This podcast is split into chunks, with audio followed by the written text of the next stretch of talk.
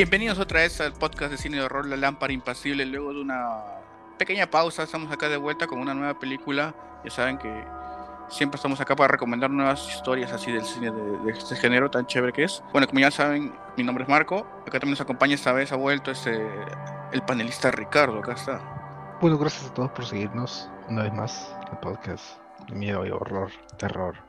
La Lámpara Impasible. Espero les guste el episodio de hoy.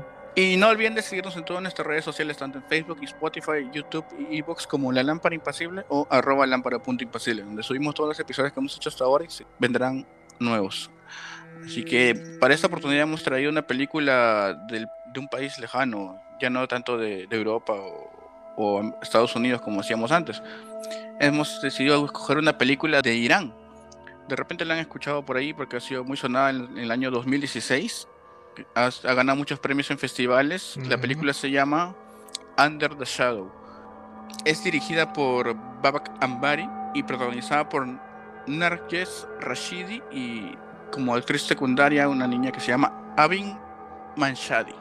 Es una película muy interesante ya sacándolo de las películas de horror común que tenemos tanto digamos en Asia, o Asia, la parte de Japón o América o las películas estadounidenses es una película distinta que llamó mucho la atención. Es con una trama un poco más lenta que otras, pero con una trama muy sólida al final.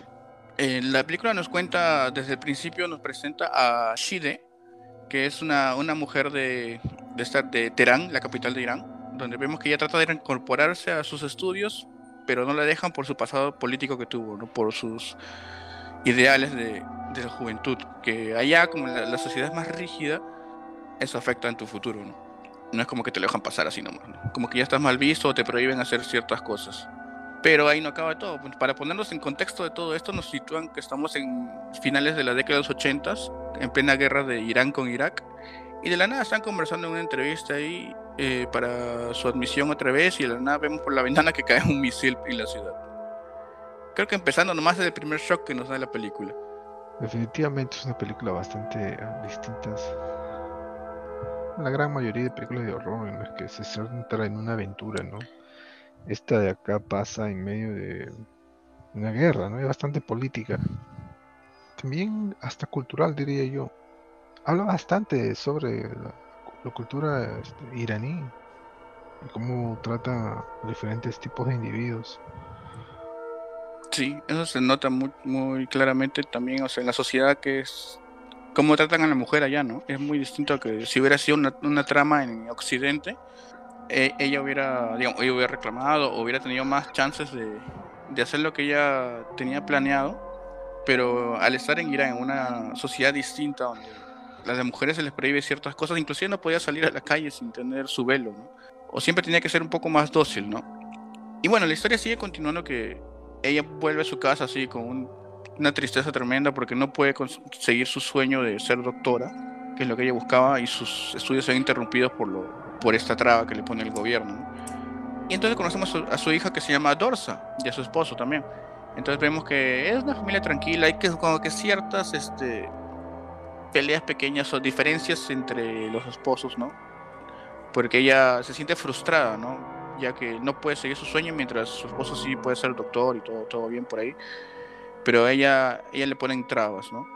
Esta primera parte de la historia no nos presenta nada de terror, nada más allá de la situación que vive la capital, ¿no? Por el constante bombardeo, pero nos presenta a todos los personajes, así nos dice este, todas sus personalidades, este, cómo se relaciona con otras personas, con los vecinos del edificio donde viven, hasta que de la nada la vida está así un poco caótica por la guerra, el esposo es llamado a la guerra, entonces tiene que ir, le recomienda salir de la ciudad que todos están yendo, pero ella no quiere, ¿no? Ella que se quiere mantener fuerte es un personaje femenino fuerte, ¿no? Pero en una sociedad donde no le dejan ser. Es lo cual como que te ya un poco el temor ya está en la guerra que hay y también tiene miedo, o sea, tiene que sobrellevar esta, este conflicto bélico y también la sociedad que no le permite hacer muchas cosas que ella quisiera, ¿no? Inclusive hay una parte que dicen que ellos, ellos tenían una vida pues, ¿no? Y eso estaba prohibido en el gobierno en esa época, que si se enteraba alguien, algún policía no, se la, se la decomisaban porque no, no podían tener eso. Mientras estamos con todo esto, los constantes simulacros o, alertas de bombardeos donde tienen que bajar al, sótano y estar todos los inquilinos del edificio, con lo cual ya de por sí te da mucho miedo esta parte por, por el terror que viven de si pueden sobrevivir a un bombardeo de ellos no tienen nada que ver con la guerra, pero les puede caer una bomba. Entonces, durante todo esto conocen a un chiquito que, que dicen que es mudo, pero que su hija habló con él y le comentó que, que le dio un amuleto para protegerse de unos entes que vinieron. Porque justo, justo en estos días tranquilos, como dijimos, un sábado por la tarde, se escucha como una explosión, ¿no? Y es que habían, este, cayó un misil en su edificio, pero por cosas del azar, del destino, no explotó. Pero qué tremendo shock ver esa escena de, del misil entrando por el techo sin haber explotado definitivamente es ah, un punto a favor cómo manejan esto de del miedo ¿no? La población debido a un ah, probable ataque aéreo. Además te, te inmerse más en lo que es la terrible cultura de, esos países, en donde los departamentos están eh, construidos con un, búnker antibomba. Terrible imaginarse vivir así tienen muchas cosas para lo cual es vivir con miedo, ¿no? No, no es que tengan una vida tranquila, lo cual nos hace pensar cómo la suerte que hemos tenido nosotros en vivir una, en una sociedad que ha tenido sus momentos así difíciles, pero no es que sea constante hasta ahora, ¿no? Como los pobres países del Medio Oriente, ¿no? Es un ejemplo en que te, te mete en la historia y te llegas a decir, espero que todo les vaya bien a, a esta familia, ¿no? Lo más terrible que tenía, me acuerdo cuando tenía creo 8 años, o 9. Eh, Vino un, un cachequito ahí con su metralleta disparando porque había un terrorista que se está corriendo. en la tarde, creo que eran como las 4, me acuerdo. Ah, pero a tener, esperar un ataque aéreo en cualquier momento y tener que construir un búnker, ya eso, es brutal. Sí, eso es terrible. Y, a esto agreguémosle que justo cuando pasó lo del incidente que falleció una persona por este choque de, un misil, empieza a ver como que sucesos extraños, ¿no? La niña empieza a decir que. La niña dice que se le perdió su muñeca y no se quiere ir de la casa porque su mamá también dice: No, ya todos están yendo de, la ciudad, nos vamos. Así que ella dice: No, hay que encontrar la muñeca porque ya no me puedo ir. Entonces, donde viene este. A decirle de que hay como unas personas que están en la casa y que se han llevado su muñeca, ¿no? Lo cual uno cree que no, porque fantasmas no, no hay, ¿no? Y aparte el problema del bombardeo, ya quedas a poner a pensar en eso. Pero conversando con las demás vecinas del edificio, este, ellos dicen que puede ser este, los jeans. Los jeans son unas entidades de la cultura este, pre-arábica, si no me equivoco, como genios, que ellos les dicen que en verdad son como criaturas que buscan el mal, no buscan consumir a más personas. Y si se llevan algo tuyo, algo preciado, entonces te van a ubicar donde sea que estés y no te van a dejar en paz hasta que tú lo recuperes, lo cual casi es imposible. Entonces vemos esta sensación de que ellas se sienten amenazadas, tanto la mamá como la hija. Y ahora qué va a hacer de ellas, ¿no? Inclusive no se pueden ir a su casa porque si se van les va a seguir. Y si es que esto es real, porque también vemos cómo el estrés de la madre está, está a tope por, por todas las cosas que le está pasando eh, en, el presente que uno dice, no, de repente ella es como la que está causando esto, ¿no? Es como que si fuera algo psicológico, ¿no? Esa es la primera impresión que me dio la, la película y con las situaciones en las que vemos, ¿no? Mm, no sé, no recuerdo haber visto muchas películas en las que usen el tipo de mitología, ¿no? Como en este caso, los genios. Se mueven en el aire, en las corrientes del aire, y lo hicieron genial. Encantaban los golpes en, en las paredes y cómo escuchabas al viento entrar a una habitación y después se hacía aparente, ¿no? ¿Y a ti primero te parecía que era algo psicológico o que de verdad existían estos seres? Bueno, definitivamente no hay manera de cómo llegar a, perderse esa muñeca dentro de un hogar donde nadie salía, ¿no? La, madre tú, tenía buenos puntos, dice, no, tiene que estar aquí y se ponía a buscar y demás cosas. Pero las cosas pasan, ¿no? Y especialmente cuando uno encuentra a alguien que es genuinamente creyente de estas apariciones o cosas, ah, no sé, ya es una película de terror. hay, que estar, hay que estar preparado, tú ya sabes lo que va a pasar o que puede pasar. Exacto, pues o sea, no sabe si de verdad existen esas cosas o es un problema, porque decían que la mamá era como que medio sonámbula también, lo mencionan en un momento, entonces uno llega a pensar que ella lo está haciendo todo, ¿no? No es que hay un ente de verdad ahí, ¿no? Hasta que la película tiene unos cuantos, unos tres, diría yo, jumpscares durante toda la película. Uno pudo haber sido evitado, pero los otros están bien aplicados y es ahí con uno de estos donde nos muestran que estos seres son reales en verdad. ¿Y a ti te, te causó sorpresa verlo o tú sí pensaste que sí existían desde un principio? Estaba rogando en que sí existiera. Que no sea algo psicológico, dice. Claro, que no tendría nada de malo, pero de momento no veía que estuviese causando mucho estrés en una persona, especialmente es una familia que está acostumbrada a, escuchar esos sonidos de, alarma, ¿no? ok, vayan al búnker, pueden ser que hoy día moramos todos de nuevo, ah, ok, vamos de nuevo, y todos los días hacer eso, una y otra y otra y otra vez, mano, entonces estaba pensando que sea algo más ¿Cuál, es la palabra? Exótico, ¿no? Genios. Y sí me gustó la representación que le dieron, ¿no? Como que no los puedes ver, pero se ponen ropas o algo alrededor para mostrar. Como ¿no? Ajá, como para mostrar cierta. para ser intimidantes, o al comienzo para darte una forma en la que sea más aceptable, ¿no? Para ti, para entenderlo más, porque tenían formas casi humanoides. Sí, porque inclusive tomaban formas de otras, de otras personas también para engañar. Exacto. Era algo así muy... Algo desconocido para, digamos, para nosotros de este lado del mundo, ¿no? No sabemos cómo... una representación exacta de eso no tenemos. Y una de las cosas que se encuentran con eso es donde vemos que en verdad estos miedos que tenían eran reales, ¿no? no era algo psicológico. O sea, imagínate tener este, todo este problema encima, ¿no? Porque apenas ven estas presencias, más los bombardeos, ellos salen, la mamá sale corriendo con su en brazos en la calle y las paran los militares, ¿no? Porque están patrullando, porque hay toque de queda. Y lo primero que le preguntan, o lo primero que le dicen es que cómo es posible que haya salido así a la calle, ¿no? Y era que no tenía el, velo puesto. Y por eso la, arrestan, ¿no? O sea, no tienes escapatoria, yo creo, por ningún lado, ¿no? Ya sí, ya sabemos que casi te matan y eso, pero este... ¿Y tu velo? ¿Dónde está? ¿Dónde está tu velo? no sabes, no puedes, no puede morir sin tu velo puesto. y de ahí la, llevan a la comisaría y la regresan con un velo a su casa. No, todo de negro, bien tapada. Ahí ya puedes correr donde sea, dice. Y donde ellas ya solamente se quedan ellos dos en el edificio, ¿no? Porque todos los inquilinos ya se van. Entonces ahí es donde empieza a ponerse más tensa la cosa. Ella quiere salir de la, ya de, la ciudad, porque ya, ya los vio y dice, no, ya no puedo seguir acá. Pero la niña sigue terca, terca, que quiere su muñeca. Y no, hasta que no la encuentren, no se va a ir. Nada más como que se molesta, limpia todo el cuarto, dice, ya nos tenemos que ir, ¿no? Hasta que empiezan a tener estas presencias más, más seguidas, ¿no? Empiezan a verlos y donde ya... Hasta la niña dice que puede escuchar a la otra señora que le está hablando y que quiere que vaya con ella, ¿no? Y en verdad no hay, no hay nadie. Entonces ya con todos este, estos problemas encima, ellos deciden ya salir pero mientras como que una noche que van a dormir, ella, la mamá sueña, ¿no? De nuevo, y y puede ver que en verdad son estos seres y les dice este que la tomen a ella y le dejan a su hijo en paz. Y con lo cual vemos que estos entes como que aceptan el cambio y le quitan su libro preciado que tenía ella donde estaba una firma de su madre, que era un libro de medicina, y lo reemplazan por la muñeca, ¿no? Y encuentran la muñeca y es donde vemos que en verdad ella no había tenido la muñeca, ¿no? Que sí eran estos entes que se habían llevado este este objeto preciado de la niña que se le querían llevar a ella, no se le querían comer, yo qué sé.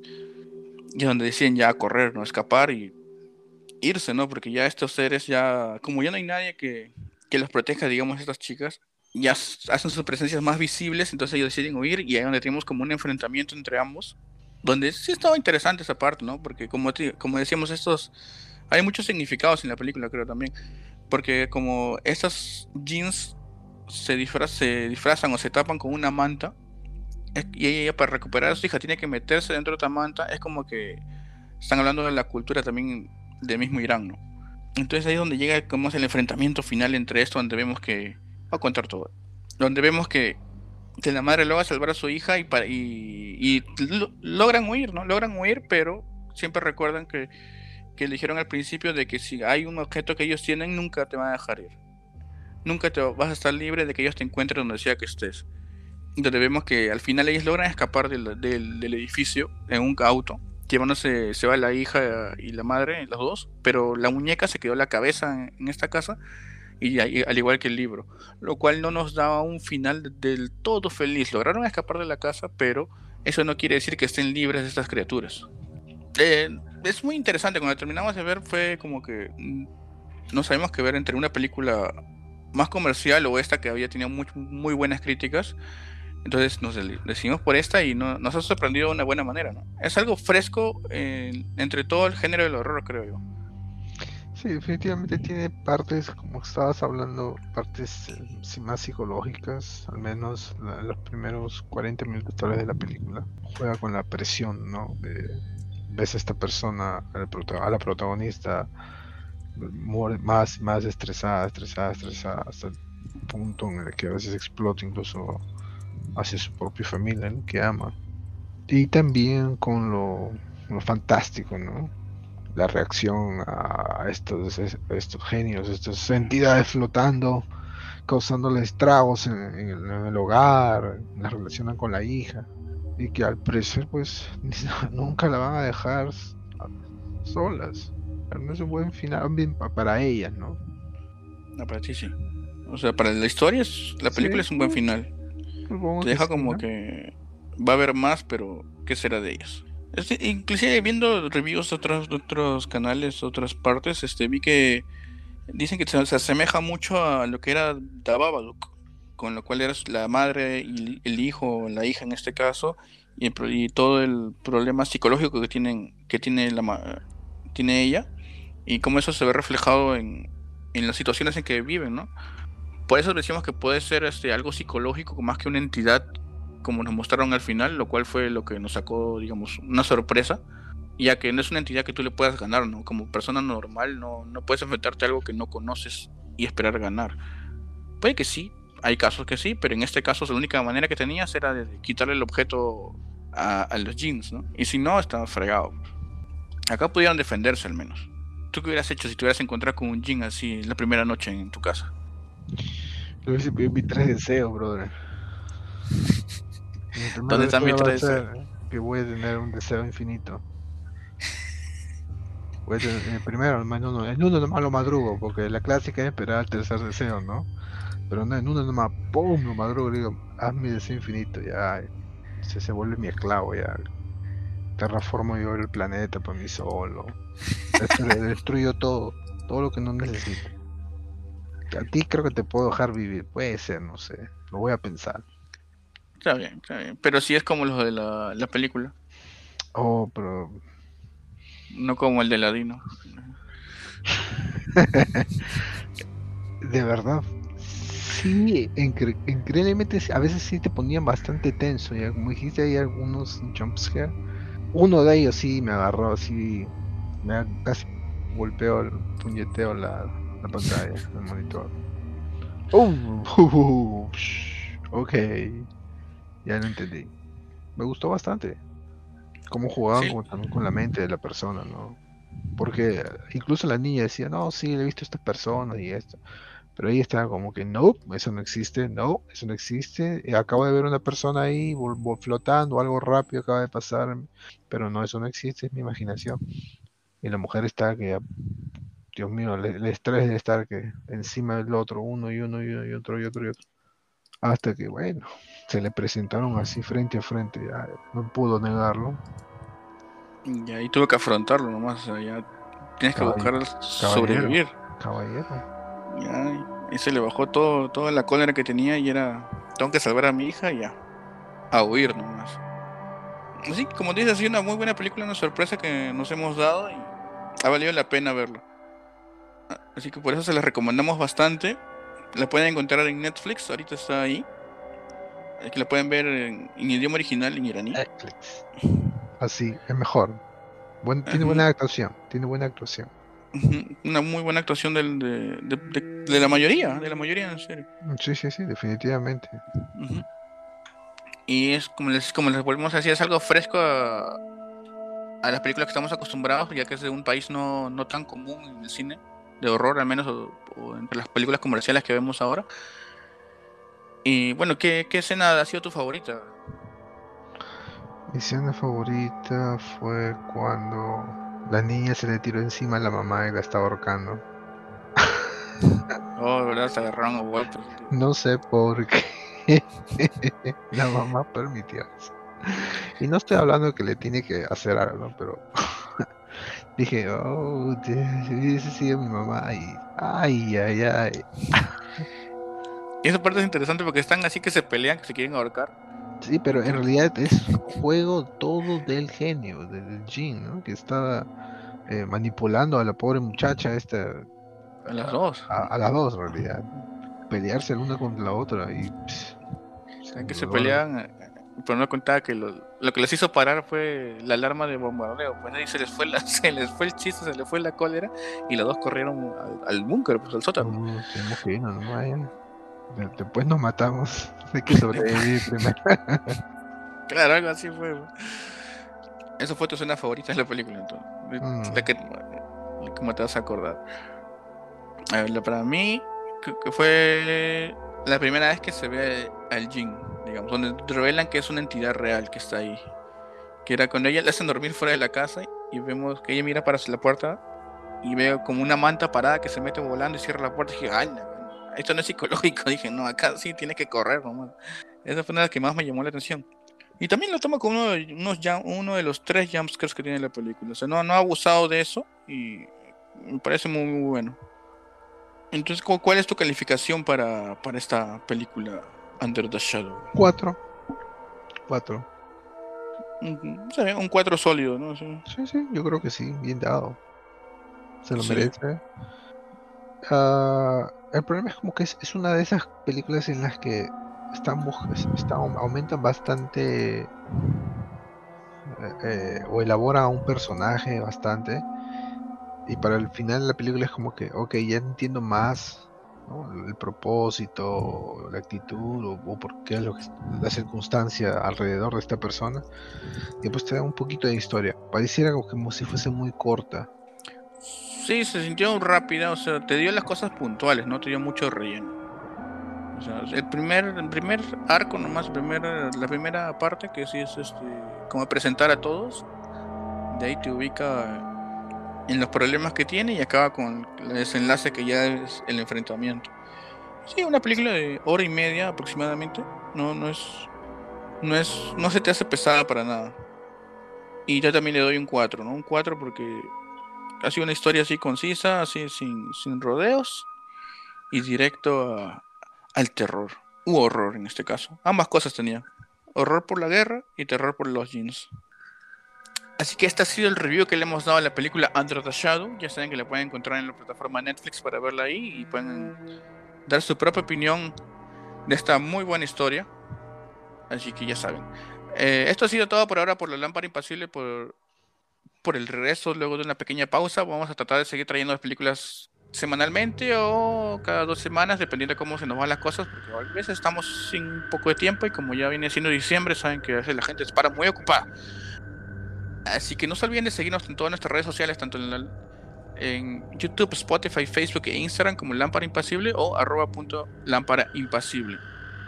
Eh, ya aprovechando que estamos acá, quiero agradecer a todos los nuevos seguidores que han habido en octubre. Ya sé que pasó más de un mes, pero tengo la oportunidad de decirles por todos los suscriptores y likes que han habido por el mes gracias, Gracias, gracias muchachos. Así es, así que esos likes, esos seguidores nos ayudan a seguir, que ya vamos a tener nuevas sorpresas y vamos a rearmarnos como se debe. Esto ha sido todo por ahora con la lámpara impasible. Los vemos en el próximo episodio.